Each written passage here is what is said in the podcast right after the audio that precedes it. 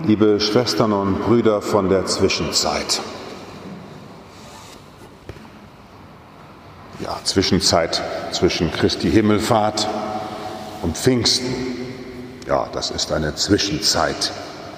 Die Kirche pflegt in diesen neun Tagen die Novene zu beten um den Heiligen Geist. Neun Tage, drei mal drei, also eine sehr heilige Zeit. Liebe Schwestern und Brüder von der Zwischenzeit. Die Kirche führt uns in dieser Zwischenzeit in eine Exerzitienwoche. Ich möchte Sie einladen, dass Sie diese Exerzitienwoche sehr bewusst leben. Sie ist eine heilige Zeit, diese Zwischenzeit, weil sie eine Zeit ist, die zum menschlichen Leben überhaupt gehört. Denn alles, was wir leben, ist eigentlich Zwischenzeit, zwischen dem einen und dem anderen. Da war man mal allein, hat einen netten Mann gefunden, hat ihn geheiratet. Und dann beginnt eine Zwischenzeit, bis dass der Tod euch scheidet, mal kürzer, mal länger. Aber es ist auch eigentlich nur eine Episode. Es werden Kinder geboren. Kaum hat man sie, sind sie schon wieder weg. Man hat sie nur für eine Zwischenzeit. Sich festzumachen in einer Zeit, das kann der Mensch nicht. Da kannst du noch so oft in einen Jungbrunnen springen wollen, zu 27 Bäderanstalten fahren und den super Naturheilpraktiker finden. Deine Falten vermehren sich. Die Flecke auf der Haut nehmen zu. Die Bandscheibe drückt. Wir können die Zeit nicht festhalten. Menschliches Leben ist immer Leben in der Zwischenzeit. Und Frankfurts berühmtester Sohn, verweile doch Augenblick, du bist so schön, hat ausgedrückt, was manche sich wünschen, dass sie festhalten können. Aber es gibt kein Festhalten.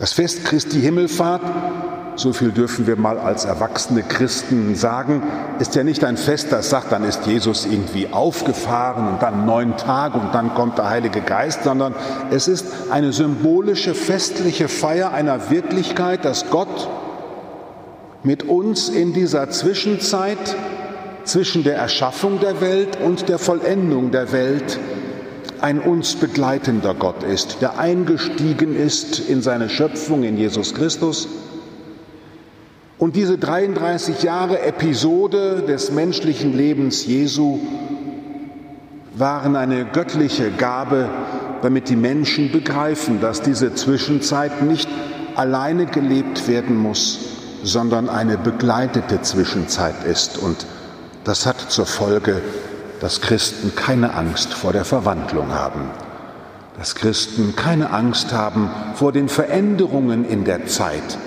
sondern dass sie von einer unbändigen Freude erfüllt sind gegen allen Anschein. Darum ist der Satz des ersten Petrusbriefes, freut euch, dass ihr Anteil an den Leiden Christi habt, nicht eine Art Ausdruck, dass wir masochistisch uns freuen sollen, wenn wir leiden. Darum geht es nicht. Das wäre auch ganz falsch. Leid muss mit menschlichen Möglichkeiten immer beseitigt werden, so gut es geht. Und da kann man immer nur sagen, so gut es geht, weil wir auch da immer wieder auf dem Weg sind. Ein guter Arzt wird nie sagen, ich heile dich. Er wird immer sagen, ich lindere ein bisschen deine Schmerzen. Hoffentlich kann er das und tut er es. Freut euch, dass ihr Anteil an den Leiden Christi habt. Das meint vielmehr, weckt in euch die Freude, die Gott gestiftet hat, dass in allem, wo ihr an dieser Welt und in eurem Leben leidet, dass dort der Heilige Geist in euch lebt, der von diesem Christus kommt, der all dieses Leiden einmal durchlitten hat. Es geht um eine geistliche Freude, die nicht die Augen verschließt vor dem, was Leiden macht, das müssen wir beseitigen. Es geht hier nicht um ein Opium, das uns verabreicht wird, damit wir noch besser aushalten in den Umständen, sondern es ist eine Freude, die uns von Gott so gestiftet ist, dass wir trotz allem uns erheben können. Darum habe ich heute in der Liturgie am Anfang, weil wir so eine wunderbare musikalische Begleitung haben, den Weg gemacht bis zur Osterkerze, die sich hier erhebt. Und sie hat ja eine schöne Hülle, die Osterkerze. Haben Sie die auch schon gesehen, die Hülle?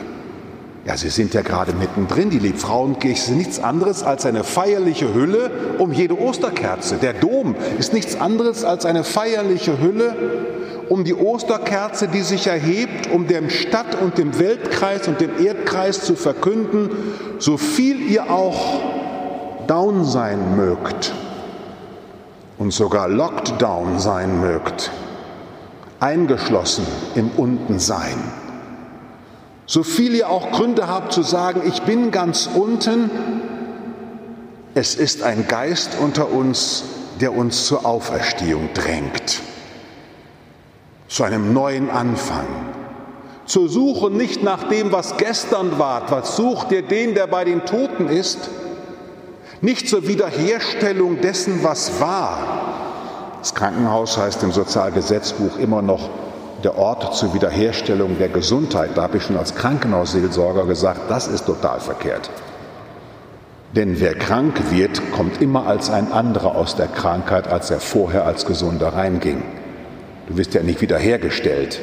Du gehst ja mit deinen Wunden Schritt für Schritt und kannst dich nicht neu erfinden. Freut euch, dass ihr an den Anteil an den Leiden Christi habt, denn diese Leiden Christi sind geisterfüllte Leiden, sinnerfüllte Leiden, sind Leiden, die Gott in unser Leiden hineinstiftet, weil er uns zur Auferstehung führen will. Er will uns begeistern. Das Pfingstfest, auf was wir zugehen, ist nicht umsonst von der Kirche als Welttag der Kranken verkündet worden weil an diesem Tag wir mit Gottes Geist rechnen, ihn feiern, seine Gegenwart preisen, ein Geist, der uns tröstet, der uns aufrichtet und der uns verbindet mit der sicheren Vollendung, der uns verbindet mit der heilsamen Gegenwart Jesu Christi. Wo wir auch leben, liebe Schwestern und Brüder, ob wir Singles sind oder verwitwet, ob in einer Ehe oder als Priester oder wo auch immer, wir sind da nie fertig. Es ist immer eine Zwischenzeit und wir warten auf das Größere, was kommt. Offenbare mir Gott deine Herrlichkeit. Wie könnten wir es denn sonst auch aushalten in unserem Alleinsein oder in der wunderschönen Ehe? Oder in dem Wunderbaren. Ich weiß nicht, was alles sich Leute so ausdenken, was wunderbar sein soll. Wie könnten wir es in dem Endlichen unserer Existenz aushalten, wenn wir nicht wüssten, es ist alles vorübergehend. Das Eigentliche wird noch kommen. Der Herr mit seinem Geist, er wird uns begeistern. Wenn Iris Schwarzenhölzer heute singt für uns und musiziert mit Peter Reuland an der Orgel, dann tun wir dies, weil wir diesen geistlichen Kraft in uns merken. Wir werden nicht blind. Wir sehen unseren Auftrag, wo immer und wie immer wir leben. Aber gleichzeitig wissen wir auch, es ist ein vorläufiger Versuch, die Welt und das Leben zu bewältigen. Freut euch dass ihr an der Anteil an den Leiden Christi habt. Unser Kreuzwegkünstler hat alle Kreuzwegstationen mit goldenen Farben geschmückt, um zu zeigen, dass der, der da leidet, der bis aufs Blut gemartert wird und gleichzeitig bis aufs Blut die Liebe lebt, rot als Zeichen des Martyriums und als Zeichen der Liebe, er tut dies, weil er voll ist vom Heiligen Geist und Schritt für Schritt unser Leben durchkniet, unser Leben durcharbeitet, mit uns uns immer neu wieder begeistert und uns anhaucht und sagt, Friede sei mit dir. Ich bin in dir verherrlicht, Mensch. Steh auf und geh deinen Weg mit dem Gott, der dich berufen hat und der dich einst zur Herrlichkeit führen wird von der wir heute von diesem Tisch schon ein bisschen essen dürfen. Amen.